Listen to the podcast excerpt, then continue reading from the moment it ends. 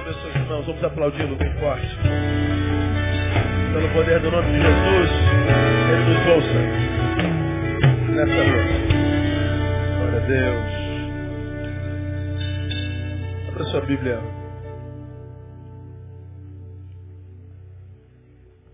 Segunda Reis, capítulo 6. Quero ministrar uma palavra já pensada com os irmãos lá atrás, no passado. Eu senti muito desejo no meu coração de, de, ter essa mensagem gravada, porque ela me abençoou tanto. E eu não a tenho. E eu tenho certeza que Deus trouxe é, no meio de nós alguém para ouvi-la, precisa muito dessa palavra. E eu quero compartilhar com os irmãos. Segunda Reis, capítulo 6, a partir do versículo 8 até o verso 17. Mesmo assentados, nós leremos esse esse trecho da palavra. Você já abriu 2 Reis 6, amém? Está escrito assim: Ora, o rei da Síria fazia guerra a Israel. E teve conselho com os servos, dizendo: Em tal e tal lugar estará o meu acampamento. E o homem de Deus mandou dizer ao rei de Israel: Guarda-te de passares por tal lugar, porque os sírios estão descendo ali. Pelo que o rei de Israel enviou àquele lugar de que o homem de Deus lhe falara, de que o tinha avisado, e assim se salvou. Isso aconteceu não uma só vez, nem duas. Turbou-se por causa disto o coração do rei da Síria, que chamou seus servos, e lhes disse, não me fareis saber quem dos nossos é pelo rei de Israel? Respondeu um dos seus servos, não é assim, ó rei meu senhor. Mas é o profeta Eliseu que está em Israel, que faz saber ao rei de Israel as palavras que falas na tua câmara de dormir. E ele disse, ide e vede onde ele está, para que eu envie e mande trazê-lo. E foi-lhe dito, eis que está em Dotã.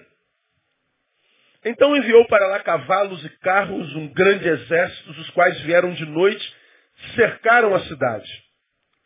Tendo o moço do homem de Deus se levantado muito cedo, saiu e eis que um exército tinha cercado a cidade de cavalos e carros. Então o moço disse ao homem de Deus, ai meu senhor, que faremos? Respondeu ele, não temos, porque os que estão conosco são mais dos que, do que os que estão com eles. E Eliseu orou e disse, ó Senhor, peço-te que lhe abras os olhos, para que veja. E o Senhor abriu os olhos do moço, e ele viu. E eis que o monte estava cheio de cavalos e de carros de fogo em redor de Eliseu. Quando os sírios desceram a ele, Eliseu orou ao Senhor e disse, fere de cegueira essa gente, peço-te. E o Senhor os feriu de cegueira conforme o pedido de Eliseu. Que o Senhor abençoe a sua palavra no nosso coração. Amém, amados? Deixa eu situar você. Ah, a Síria era um dos mais, mais poderosos inimigos que Israel já enfrentou em toda a sua história. Tempo de guerra. Tempo que os reis estavam em conquistas territoriais. O rei da Síria diz o texto, fazia guerra contra Israel, povo de Deus. E o rei da Síria marca uma reunião com os seus generais e diz, nós vamos levantar acampamento aqui. Nesse acampamento, eles montavam as estratégias de batalha, eles montavam as estratégias de guerra, eles montavam as ciladas contra o inimigo e o inimigo da vez, a bola da vez é Israel. E o rei da Síria, junto com os seus generais, resolveram montar uma emboscada contra o rei de Israel, contra o povo de Israel, e assim o fez. Só que Deus revelava ao profeta Eliseu tudo o que acontecia, como diz o texto, na recâmara do rei. O que o rei discutia no quarto fechado ou na tenda fechada, Deus revelava a Eliseu e Eliseu ia ao rei de Israel e dizia assim, olha rei, a Síria está preparando uma cilada pelo Senhor, para o Senhor em tal lugar, em tal lugar, em tal lugar.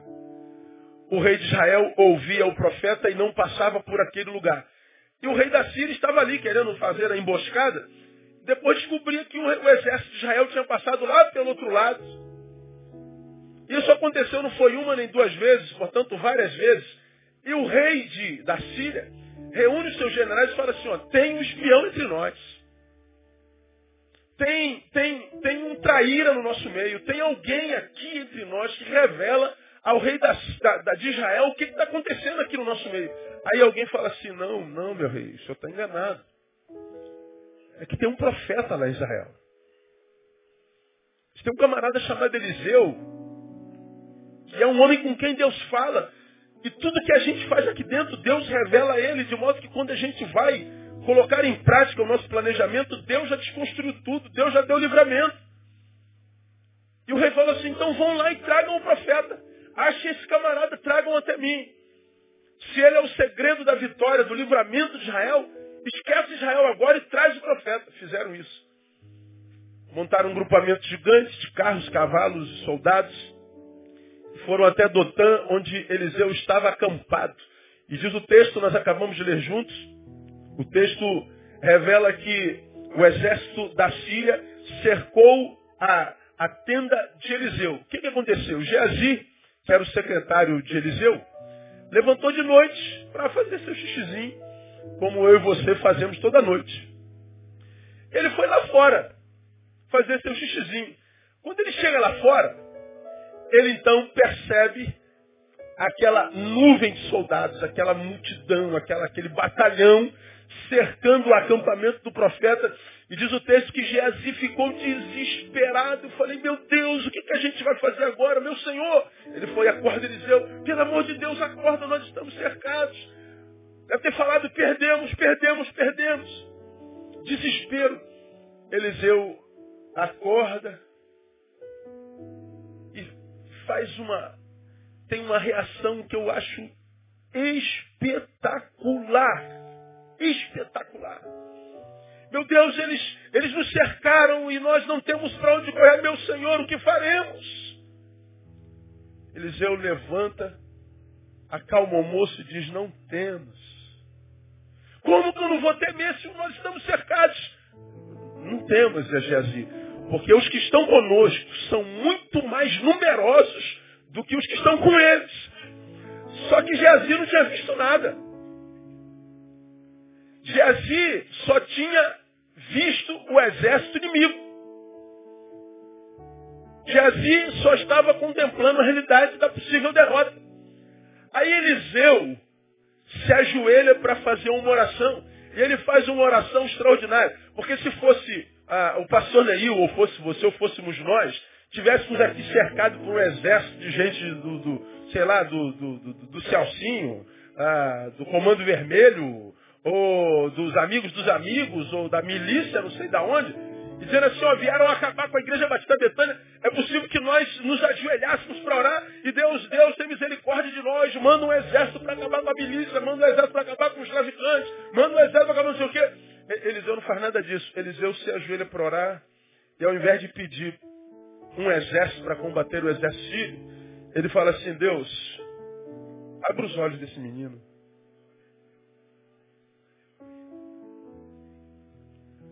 Abra os olhos desse menino para que ele veja. Meu Deus, o cara o cara está cercado de inimigo, ele está pedindo para Deus abrir olho, os olhos do moleque.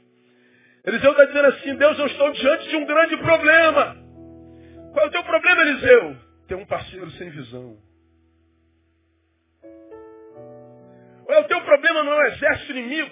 Teu problema não é essa gente que tem inveja de você e está querendo te matar. Teu problema não é essa gente que está querendo destruir. Teu problema não são os inimigos que se levantam contra você. Não, meu problema é o meu amigo sem visão.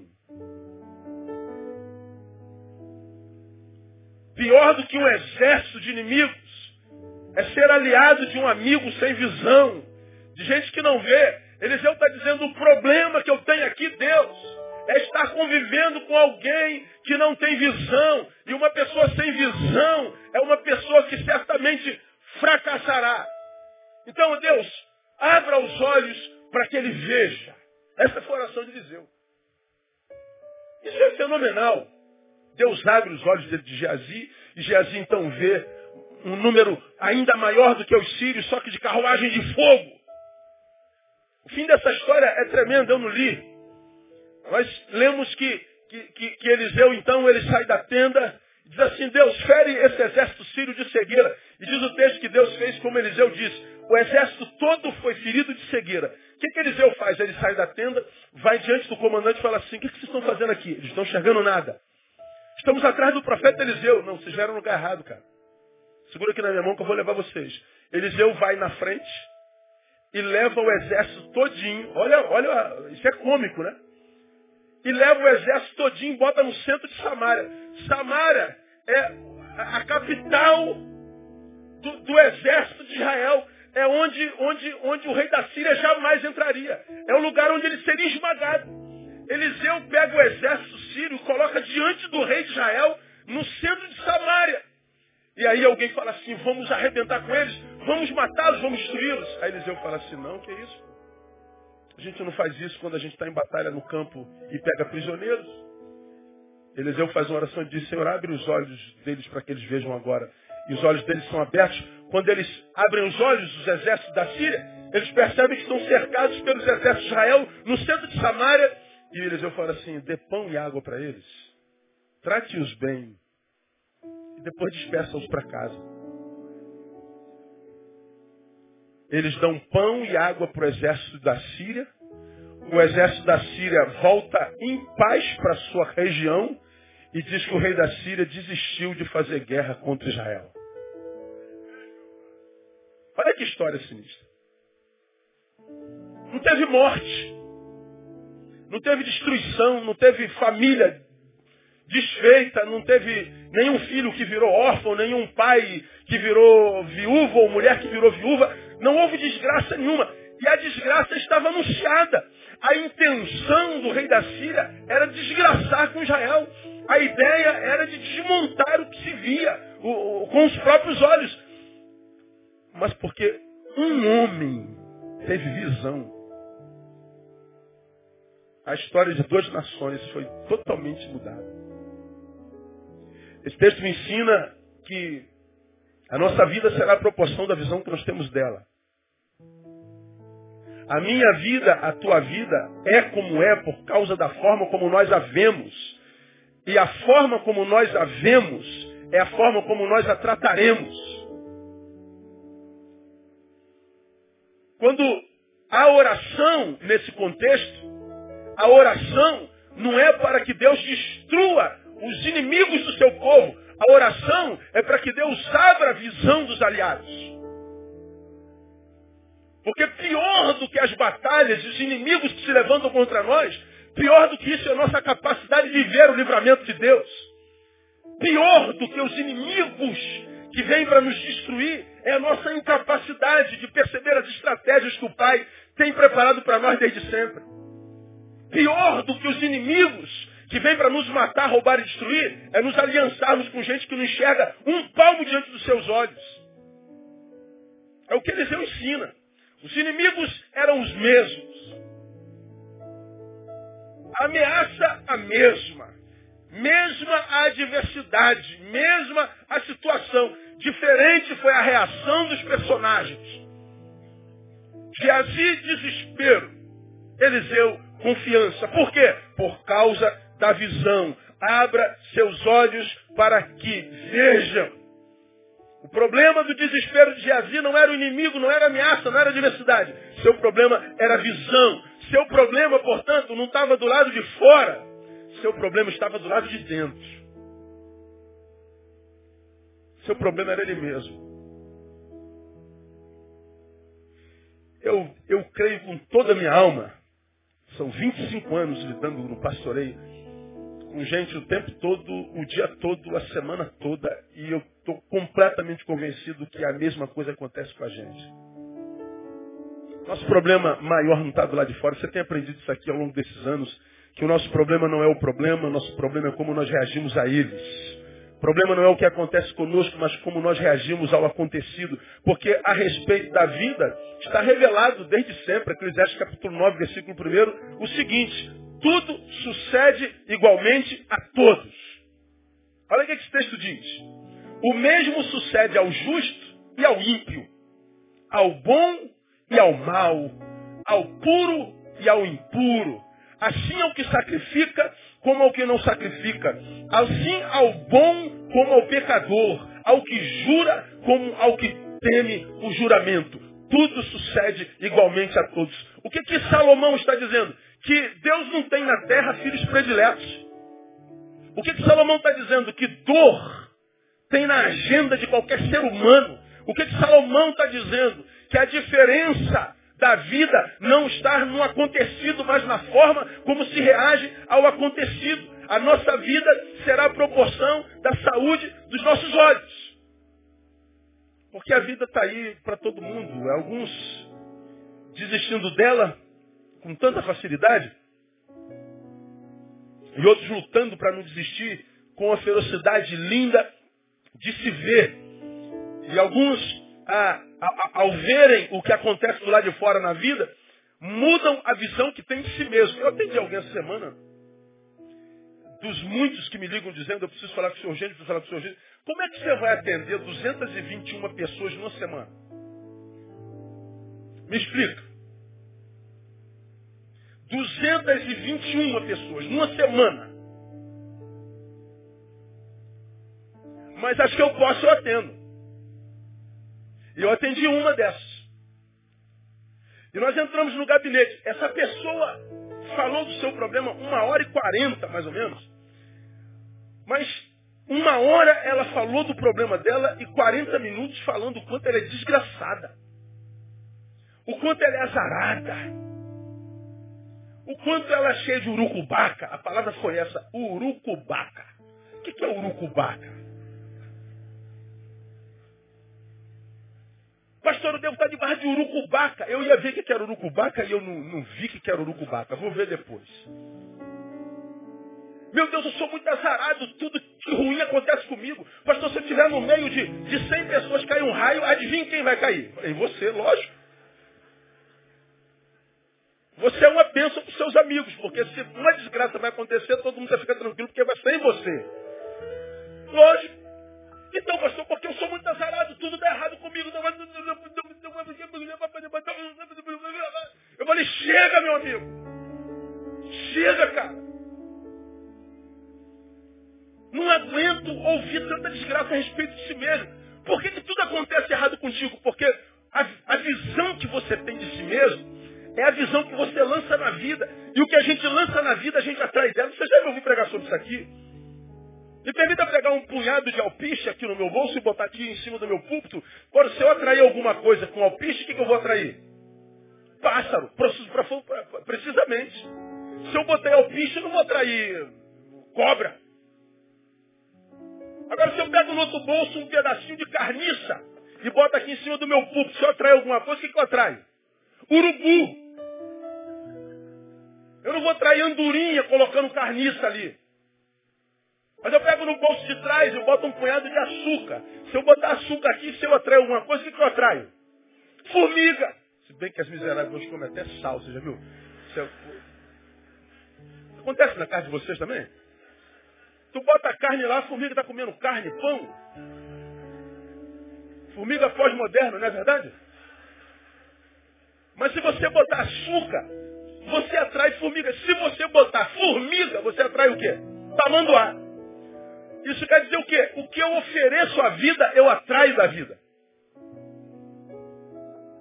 Você está como está, recebe o que recebe da vida, por causa do que você oferece a ela. Eu falei para esse homem, cara, você é tão negativo, você é tão para trás, você é tão, tão, tão, tão, tão contrário, que estar com você já faz mal. O senhor também está se sentindo mal? Tô. Tô.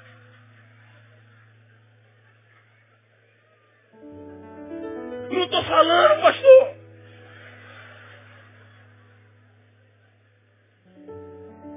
Olha a visão que o sujeito tem dele mesmo. Eu falei assim para você, Mário, vamos. Eu falei o nome do, do cabro, ó, cara. Ele não é membro da igreja não, viu, irmão? Se tem algum Mário, ele não é membro da igreja não. Eu falei assim, brother, vamos fazer uns exercícios? Amanhã você vai passar pela vida sem fazer uma reclamação sequer. Experimente amanhã. Só amanhã. Não faça uma reclamação. Não reclame de nada. Mas, pastor, e se alguma coisa ruim não reclame? Você vai calar a boca, você dá cabeçada na parede, chuta a pedra, faz o que você quiser, mas não reclame. Ele falou, está feito, pastor. Conversamos um tempo, mostrei para ele na parábola como de, de postura, porque nós atraímos o que oferecemos à vida. Se você quer mudar o que a vida te oferece, muda o que você oferece a ela. Muda a visão que você tem de si mesmo. Muda a tua semente que você muda a colheita. Porque a colheita será a proporção da semente que eu semei. Tudo que o homem semear, ele colhe. E nós semeamos a proporção da visão que nós temos de nós mesmos. Se você tem essa visão de você, o que você vai colher da vida? Parece que entrou. Aí, no dia seguinte, ele, ele, ele, ele foi embora. E no dia seguinte, no final da noite, lá para as 10 horas da noite, ele falou assim, pastor, sou eu. E aí, meu brother, como é que você está? Ó, oh, não fiz nenhuma reclamação hoje, pastor. Eu estou surpreso comigo. Então vamos aproveitar para não fazer amanhã também, que foi sábado. Ele falou, está marcado, pastor. Bom, sábado não falei com ele, hoje eu não o vi na igreja. Deve ter reclamado. Amanhã eu dou um toquinho para saber da vida dele. Por que, que eu conto a história desse cara? Porque o cara é muito negativo. Nossa vida será a proporção que nós temos de nós mesmos.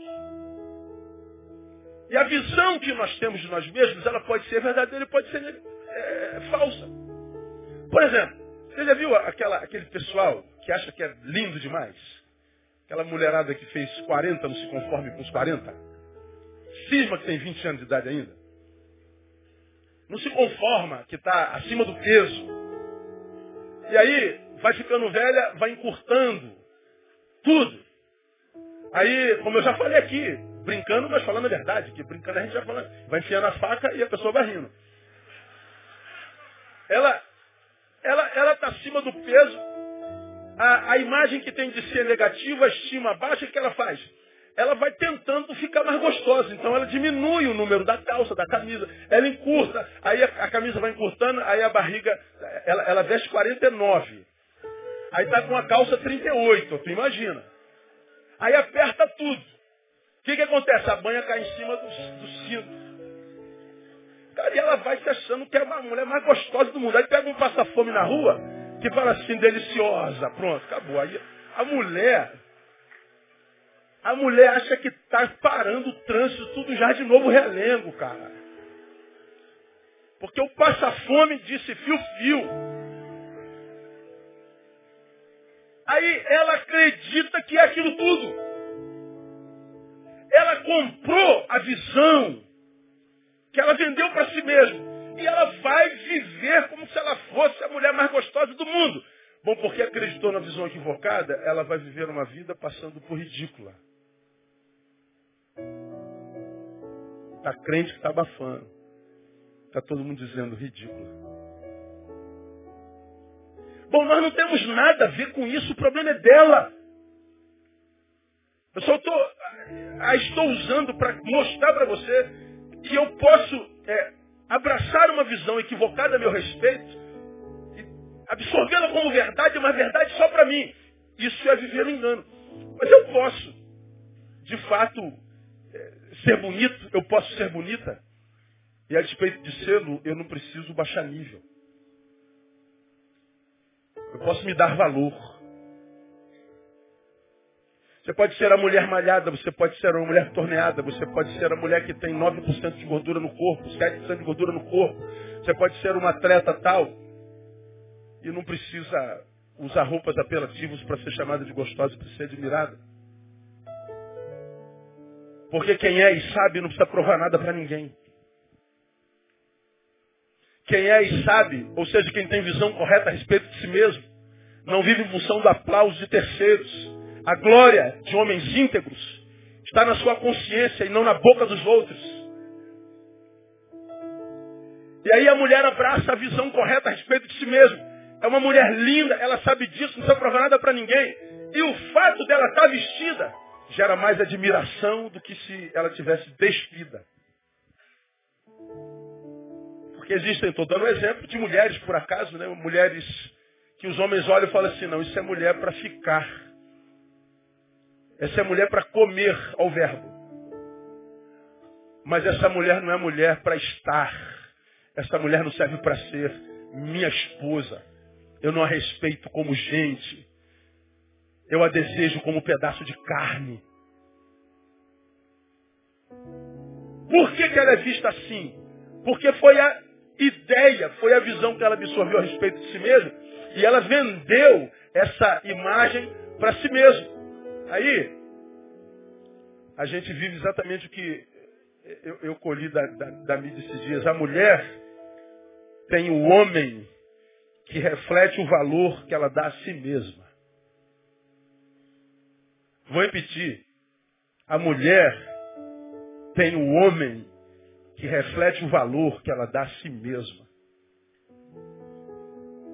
E o valor que a gente dá a si, como, como o homem tem a mulher que reflete o valor que ele dá a si mesmo.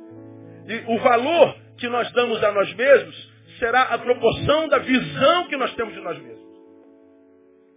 Eu sou o que eu vejo em mim.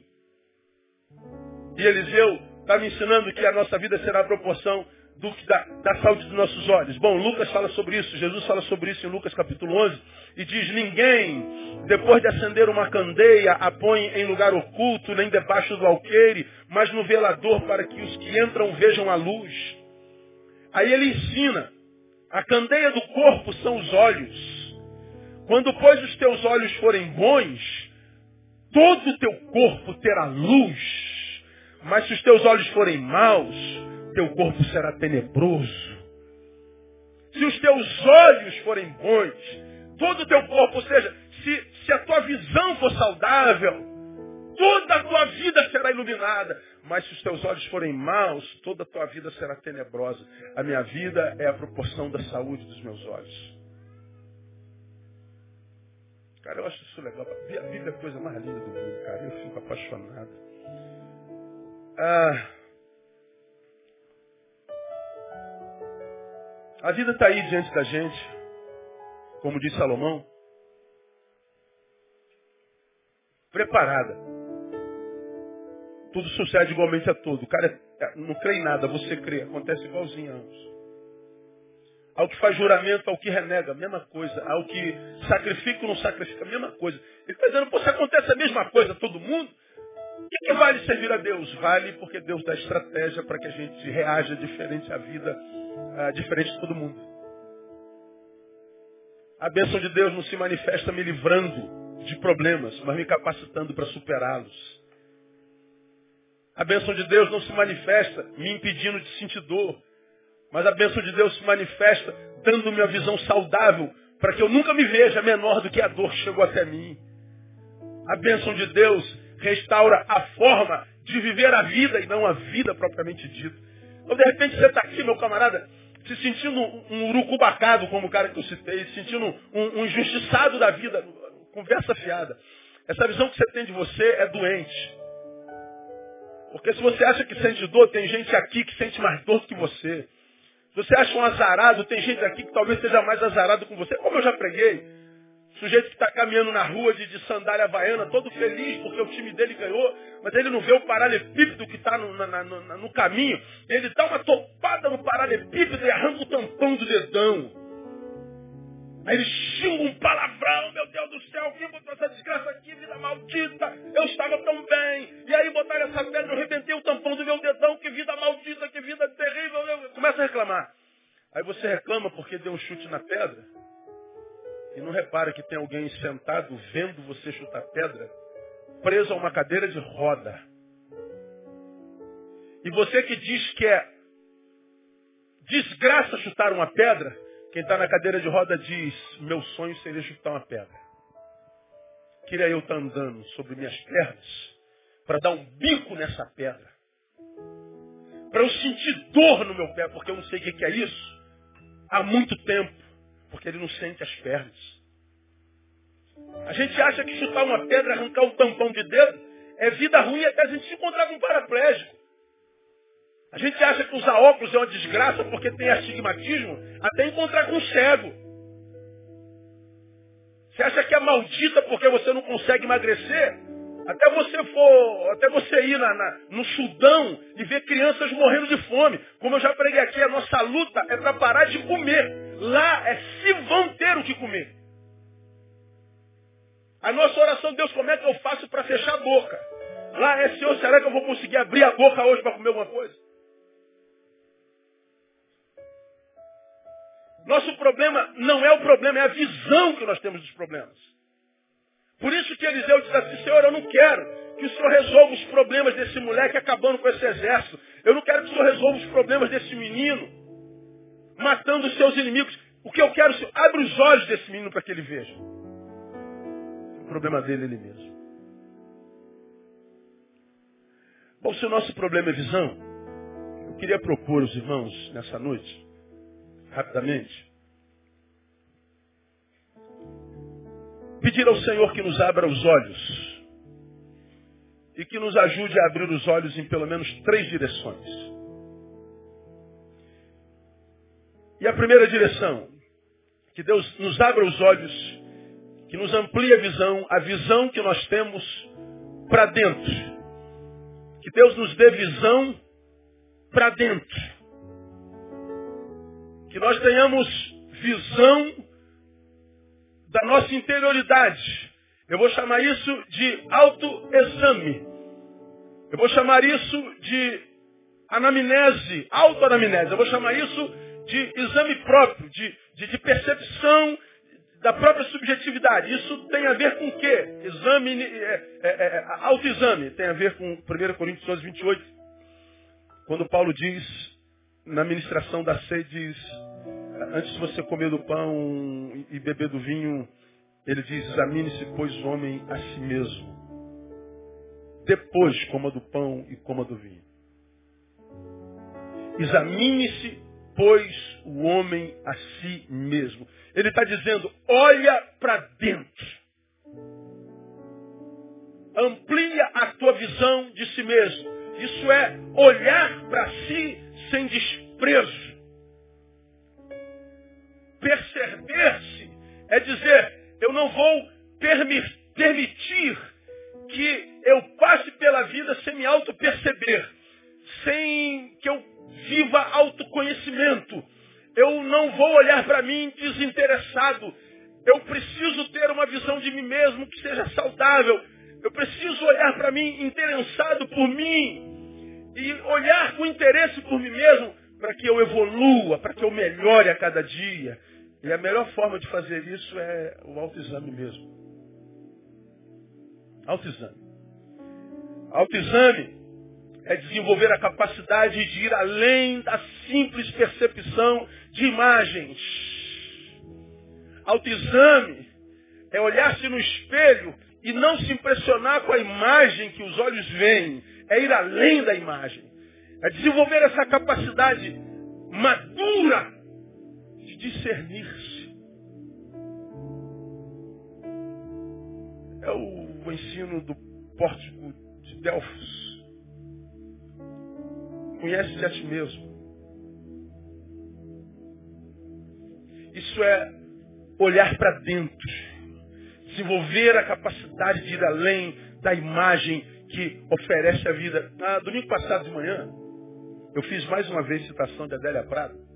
Eu vou pegar o exemplo do sermão da manhã de domingo passado para compartilhar com vocês do turno da noite. Adélia Prado é uma das, das minhas autoras nacionais prediletas. Num de seus escritos, ela disse uma coisa muito tremenda. Ela disse assim, citei no sermão da manhã. Às vezes Deus me tira poesia. Olho pedra e vejo pedra mesmo.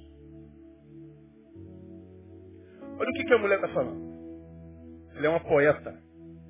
Ela é uma escritura. E ela está dizendo, às vezes, Deus me tira a poesia, eu olho pedra. E é pedra que eu vejo. Parece uma, parece uma, uma frase sem, sem sentido, bobagem. Mas eu entendo perfeitamente o que a Adélia Prado quer dizer. Exemplifico para vocês com as mesmas imagens que eu mostrei. Está vendo isso aqui? O que, que é isso? é uma pedra com poesia. Isso é um bloco de mármore. Para o qual Miguel Ângelo olhou e disse assim, há um Davi aí dentro. Era um bloco quadrado. Só que Miguel Ângelo olhou para aquela pedra e viu um Davi. E ele pegou as ferramentas e foi tirando o Davi de dentro da pedra. Olha o Davi. Isso é uma pedra com poesia. Adélia Prado diz, se Deus nos tira o um encanto, eu olho para a pedra e não acho essa beleza dentro dela. Olha uma outra imagem.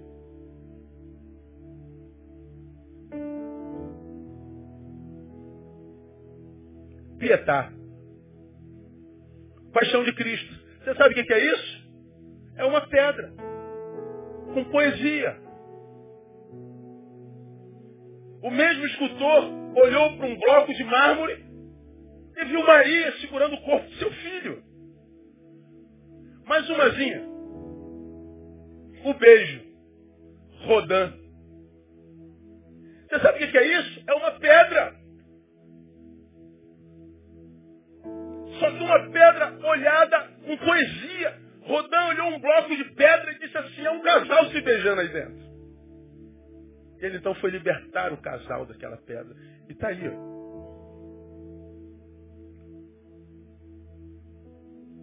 Quando eu falo olhar para dentro, eu falo de desenvolver a capacidade de olharmos para nós e vermos mais do que essa parte ruim que habita todos, todos nós. De retirar de nós a melhor parte, de retirar de nós essa pedra do egoísmo, essa pedra da imoralidade, essa pedra da perversidade, essa pedra do individualismo, essa pedra que habita nosso ser e que dentro da qual a gente existe, que muitas vezes embota a nossa vida de tal forma que tira dela a poesia e faz com que a gente acredita, acredite que a vida não vale a pena, de que a vida é ruim mesmo. Precisamos olhar para dentro, olhar para dentro com mais boa vontade, lembrando que nós não somos os produtores de nós mesmos, nós somos obras das mãos de Deus e um Deus como o nosso não pode fazer uma obra ruim. Meu irmão, se Deus me fez, eu sou bom. Se Deus fez você, tu não pode ser essa coisa ruim que você imagina. Há um valor intrínseco em você e talvez você ainda não tenha encontrado porque, quem sabe, a sua visão está sem poesia. Mas se a poesia de Deus vier à tua vida nessa noite, quem sabe, ah, você pode tirar aquela obra de arte que está escondida dentro de você e que é preciosa para Deus a dessa. Me ajuda, catuca alguém que está do lado e fala assim, ó, você é uma obra de arte das mãos de Deus.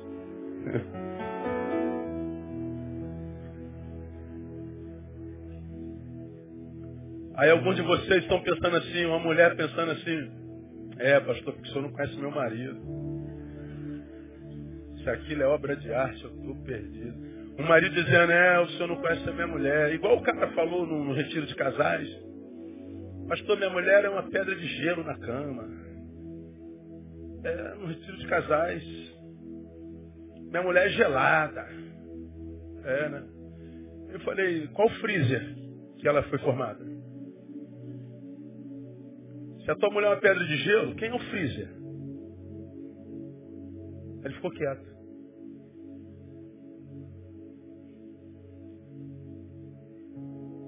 Depois eu perguntei em off, você não gosta de pedra de gelo? Não, claro que não, mas não gosto de fogo, então tem que derreter essa pedra.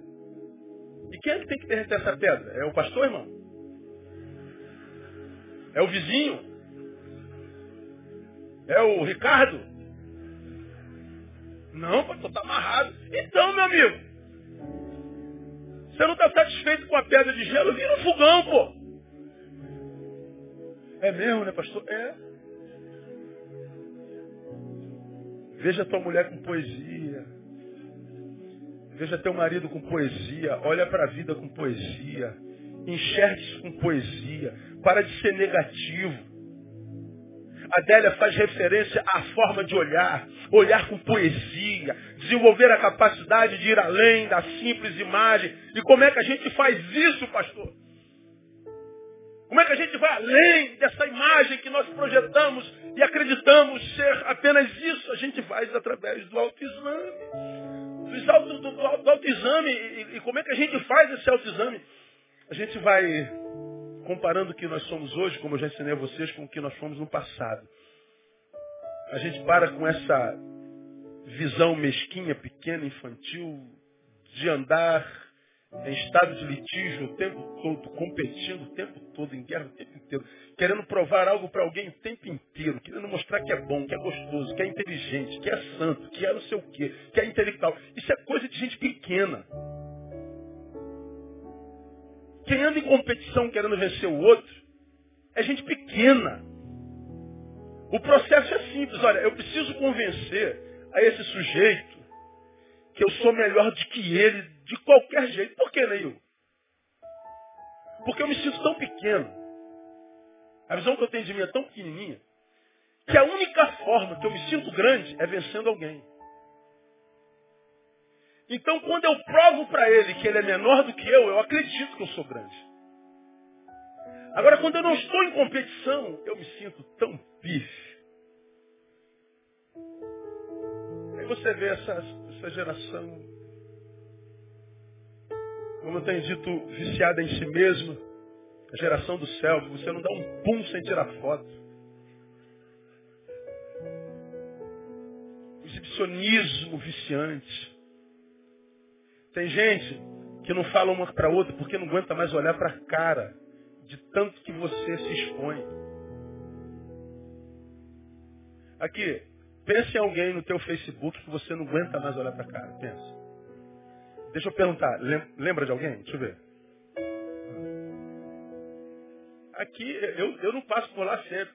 Mas aqui, ó, eu vejo uns 8 ou 10 que não aguento mais olhar para a cara. Eu nunca dei bom dia.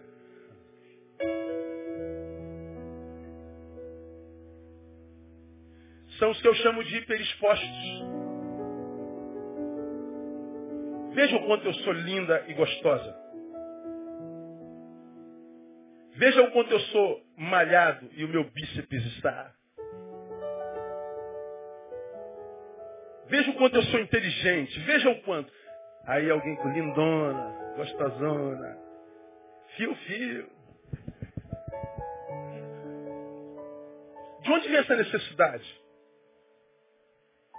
Por que, que nós não conseguimos nos retirar para nós mais? Por que, que a gente não consegue mais viver no particular? Por que, que tem que publicar tudo? Bom, não fique com raiva do seu pastor, não, irmão. Não tem nada a ver com a sua vida, não. Você faz o que quiser da sua vida. Não precisa amanhã jogar piada para mim, nada disso é bobagem. Não estou nem aí para a sua publicação. Eu só estou provocando reflexão. Por que, que a gente não consegue mais viver no particular? Por que, que a gente não consegue mais se retirar para o privado? Por que, que fugiu do nosso controle? Porque a estima é baixa. Precisamos do reconhecimento alheio. A visão que temos de nós é negativa, ainda que a gente publique a nossa felicidade. Enganamos-nos a nós mesmos. Estamos em competição. E a gente não sabe por que, que a vida, de quando em vez vira as costas para nós e diz, eu não tenho prazer em estar contigo. Porque você é uma farsa.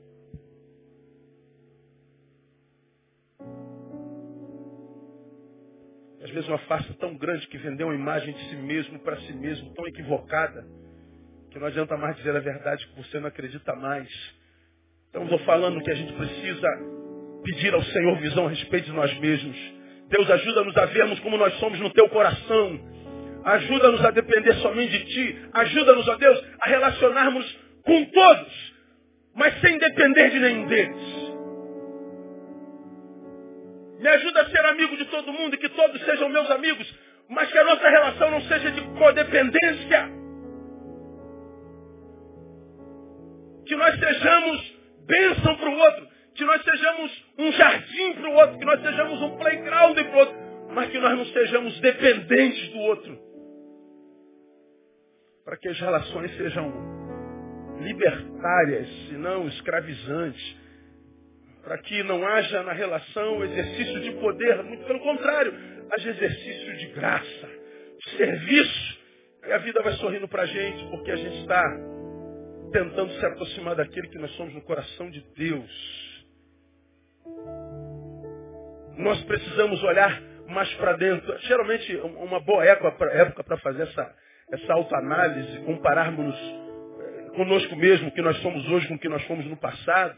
É, quase sempre a gente faz isso no fim de ano. Né? A gente pode fazer esse, esse, esse exame em dezembro. Será que em dezembro eh, eu terminei melhor do que quando entrei em janeiro? Será que em dezembro eu, eu, eu, eu fui melhor do que, é, do que eu era em janeiro? A gente pode fazer essa, esse autoexame em pelo menos três vertentes, é uma sugestão. Como cristão, como filho de Deus, pergunte para si mesmo, se você for comparar o que você é hoje com o que você foi ontem. Como filho de Deus, você está mais perto ou mais longe de Deus hoje do que, por exemplo, em, em março do ano passado, um ano atrás? Pega o sujeito que você foi em Deus em março do ano passado e responda para si, melhorou ou piorou? Mais próximo ou mais longe de Deus ou indiferente? Pega o, o ente familiar que você é, o pai que você é e diz, Hoje, em março de 15, eu sou melhor pai do que fui em março de 14, mãe, filho, como ente familiar. Eu sou bênção para minha família hoje. Ou será que lá eu era, hoje não mais? Você está em processo de decadência. Então, essa visão, essa percepção do autoexame é o que salva a gente da desgraça que a gente envia a gente mesmo. Precisamos parar para olhar para dentro, irmão. Como cidadão, paguei com o meu serviço o privilégio de estar vivo. Sou útil à minha cidade, sou útil à minha geração. Isso é análise. Isso é olhar para dentro. Paulo diz que a ausência desse olhar geram três coisas terríveis. Quando ele diz, examine-se, pois, o homem a si mesmo, depois coma, ele continua dizendo, porque se não fizerem, por, por causa da ausência disso, há entre vós fracos Fraqueza é desânimo, indisposição. Fraqueza é a crise entre o dever e a vontade. Eu sei que devo fazer isso, mas a minha vontade diz não. Eu sei que eu não devo fazer isso, mas a minha vontade diz que sim. Fraqueza é a crise entre o desejo e a vontade. Por causa da ausência do examine-se a si mesmo, tem gente entre vocês fraca. É o eu dividido. Aí ele diz, há também entre vós doentes. Primeiro fraco, depois doente. Doente é quando em tudo, tudo em mim diz não. Fraqueza, vontade e desejo uma coisa e o dever é outra. Eu estou em crise, mas ainda estou lutando. Quando eu adoeço, tudo em mim diz não o dever já não me interessa mais. Eu estou entregue às minhas vontades, aos meus desejos, independente da qualidade deles. E diz que por causa da ausência de autoexame, tem entre vós gente que já morreu. Morre primeiro espiritualmente, corta o vínculo com o eterno, consequentemente morre existencialmente, porque quando a gente corta o vínculo com a fonte da vida, nós nos tornamos numa mentira e Deus não tem plano para mentira. O que Deus tem para mim, tem para mim, não para mentira, na qual eu me torno quando eu me afasto dele. Quem se afasta de Deus abre mão de viver a sua vontade, está entregue à própria sorte, vai contar com a sorte. Você já aprendeu que quem conta com a sorte quase sempre se encontra com azar. Morre espiritualmente, morre existencialmente, morre fisicamente. Morre e se separa de Deus pela eternidade. Por quê? Porque não teve visão para dentro. E por que, que eu não posso enfraquecer, adoecer e morrer espiritualmente? Por causa do que está escrito em Hebreus 10, 38. Quando o Senhor diz, o meu justo viverá da fé. E diz mais, e se ele recuar, diz o Senhor, a minha alma não tem prazer nele. Por isso eu não posso adoecer. E quando é que eu adoeço? Quando eu não faço autoexame. Olhar para dentro. Mas a gente precisa de um outra, outra, outro foco do olhar. Olhar para frente. De um lado, visão para dentro. De outro lado, visão para frente. Olhar para frente é deixar o passado ser passado. Tem a ver com Filipenses 3, 13 e 14. Irmãos, quanto a mim, não julgo que o haja alcançado, mas uma coisa faço, você conhece. É que esquecendo-me das coisas que para trás ficam e avançando para os que estão diante de mim, prossigo para o alvo, pelo prêmio da vocação celestial de Deus em Cristo Jesus. Olhar para frente é não permitir que os frutos gerados em você no passado contaminem teu presente a ponto de roubar de você o sonho com relação ao futuro.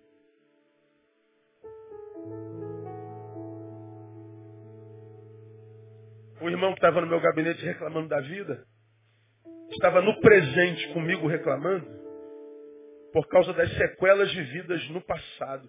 E ele carrega tanta sequela do passado que no presente ele perdeu a capacidade de sonhar com o futuro. Eu falo sobre isso aqui todo domingo, eu não preciso repetir isso. Se eu vou passando em dores, em dores, em dores, em dores, interrupções de processos, sequelas, fracassos, são acometidos por traumas que me, me acometem no presente, gerados lá no passado, que embora esteja no passado, altera a qualidade de vida do presente, e no presente me rouba a capacidade de sonhar com o futuro. Então, porque eu me relacionei equivocadamente com o passado, eu não tenho nem presente nem futuro. Nossa agenda vai passando, os dias vão entrando e saindo, e nós estamos presos lá atrás no passado. A gente não consegue se libertar do passado de dor.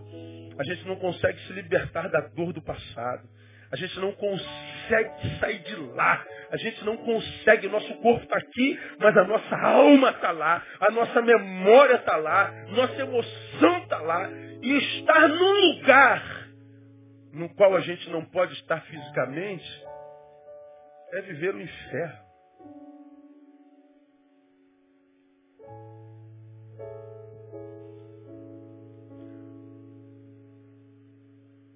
Olhar para frente é não permitir que os frutos gerados no passado interrompam o presente a ponto de roubar a capacidade de sonhar com o futuro.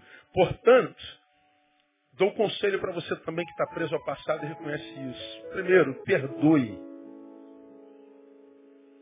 Isto é, libere o teu algoz, seja uma pessoa ou uma coisa.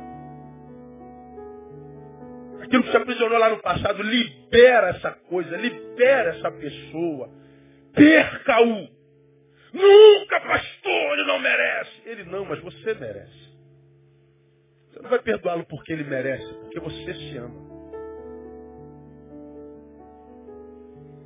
Você não vai perdoá-lo porque ele tem mérito, mas é porque você quer se libertar. O mal que ele te fez, ele te fez lá atrás. As sequelas desse mal é permissão sua. Perdoe. Mas, pastor, isso é muito difícil. Quando eu digo que uma coisa é muito difícil, eu estou dizendo que essa coisa é possível. Perdoe. Por amor a si mesmo. Reconstrua. Comece de novo. Concentre as suas forças no novo começo. E terceiro, esforce-se. Porque isso não é simples. Reconstruir é muito mais difícil do que construir do zero. Olhar para frente meu irmão, quero profetizar nessa noite. Eu não sei para quem Deus está liberando essa palavra hoje. Quero profetizar que essa noite é divisora de águas na tua história, no nome de Jesus. Você vai sair daqui liberto dessa corrente que te aprisiona no passado. Quero profetizar que nessa noite você morre. Esse cara amarrado, essa mulher amarrada, infeliz, morre aqui. E Deus ressuscita um ser novo em você no nome de Jesus. Tomar de volta as redes da sua vida, olhando para frente. Mas para isso acontecer, a gente precisa de uma terceira visão e eu termino. Olhar para o alto. Para dentro, para frente, para o alto. Olhar para o alto é olhar para onde tudo começa. É olhar para a fonte de todas as coisas. Lá nascem os sonhos, lá nascem os projetos, lá nascem ah, os desejos, lá nasce tudo. Deus é a fonte de todas as coisas. É para lá que eu tenho que olhar, olhar para as fontes das minhas realizações, do meu renovo. Tem a ver com Colossenses capítulo 3 se pois fostes ressuscitados juntamente com Cristo, buscar as coisas que são de cima, onde Cristo está assentado à destra de Deus. Pensai nas coisas que são de cima e não nas que são da terra, porque morrestes e a vossa vida está escondida em Cristo Jesus. Pensa no que é de cima, olha para o que é de cima. Olhar para o alto é não perder a transcendência, a capacidade de ir além da matéria, do estético. Lembrar que você não é um pedaço de carne. Há uma alma aí dentro que precisa de transcendência. A alma aí dentro que só se completa no abstrato, no não mensurável. Alma é o que você é. Alma não se alimenta de pão, não se alimenta de roupa, de carro, se alimenta de amor, de afeto, de sentimento de pertencimento, de utilidade. Nada disso se toca. Nada disso tem preço. E é o que dá sentido à vida.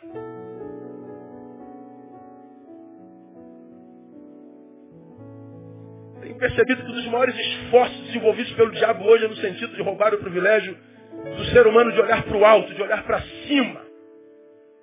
O diabo tem reduzido essa geração um mísero pedaço de carne apenas, e ele consegue, com muita facilidade, lamentavelmente,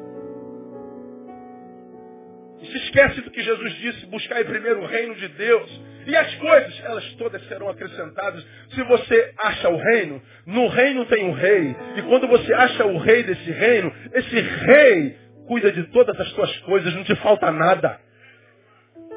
Então, material, estético, isso tudo tem que ser secundário. Seja bonito, seja rico, compre tudo que você puder. Mas não faça isso se você tiver que desmerecer o que você é na sua interioridade. Se você tiver que perder transcendência, se você tiver que perder fé, se você tiver que se transformar num pedaço de carne, você vai se arrepender. Porque não é isso que gera vida na nossa vida. Olhar para o alto é, primeiro, não abandonar nossas raízes. De que raiz você está falando, pastor? Eu evoco Paulo, porque dele, por ele, e para ele são todas as coisas. Bom, se dele, por ele, para ele são todas as coisas, entre essas coisas estou eu, está você, estamos nós. Então todos nós somos dele, todos nós somos para ele, somos, todos nós somos para a glória dele. Não abrir mão das minhas raízes é lembrar de para quem eu sou, de quem eu sou e de para que eu sou. Você não criou, não foi criado por Deus só para ter sucesso. Você não foi criado por Deus só para ter dinheiro. Você foi criado por Deus para adorá-lo. E a Bíblia diz que ele procura é adoradores. Eu vou te dizer, irmão, quando Deus procura e acha, esse adorador não tem carência de mais nada. Quem se encontrou com Cristo da cruz não mendiga sentimentos de mais ninguém. Quem se achou nele não se vê dependente do reconhecimento de mais ninguém. Você foi criado para o louvor da glória do nome do Senhor. Não abra mão disso. Fugir esse princípio é arrancar as raízes. Arrancar as raízes é crescer para cair. Crescer sem raiz é crescer para cair. É melhor que não cresça. Olhar para o alto é continuar a ser quem se é, adorador. Como também nos elegeu nele, antes da fundação do mundo, para sermos santos e irrepreensíveis diante dele em amor, e nos predestinou para sermos filhos de adoção por Jesus Cristo para si mesmo, segundo o beneplácito da sua vontade, para o louvor da glória, da sua graça, a qual nos deu gratuitamente no amado. Você nasceu para adorar o Senhor. Se você não está fazendo isso, irmão, você não está olhando para o alto, tua visão está doente. Se você não olha para o alto, você perdeu a perspectiva de futuro, você também não tem visão para frente. há contando com a sorte, quem conta com a sorte se encontra com azar sempre. E se você não está olhando para frente, é porque você não olha para dentro mesmo. Você é uma pedra sem poesia. Portanto, não haverá beleza, não haverá sabor, não haverá alegria. E qual o problema, pastor? O problema é a visão. O problema é o óculos. Senhor, abra os olhos para que eles vejam. Termino citando Eleanor Powell. O que nós somos é o presente de Deus a nós. O que nos tornamos é o nosso presente a Deus. O que eu sou é o presente de Deus a mim. No que eu me torno é meu presente a Deus. A minha oração é que através dessa palavra, a começar por hoje, Deus possa restaurar a sua visão. E que através da restauração da sua visão sobre si mesmo, a vida e Ele, você possa se transformar num lindo presente para Deus. Porque foi esse Deus quem nos deu a vida linda que nós temos. E se a tua vida não é linda, o problema não está na vida, está na forma como você a vê. Que essa noite seja uma noite na qual Deus cure a nossa cegueira, Deus cure a nossa miopia, Deus cure a nossa visão no nome de Jesus. Amém, amados? Recebe essa palavra como vinda dele? Um aplauso ele forte. Vamos louvá-lo.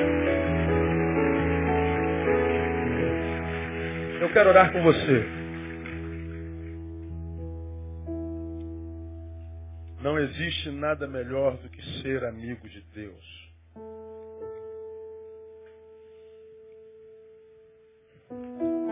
Você talvez esteja aqui, como Eliseu e Geazi, cercado de inimigos, de toda ordem, de toda natureza.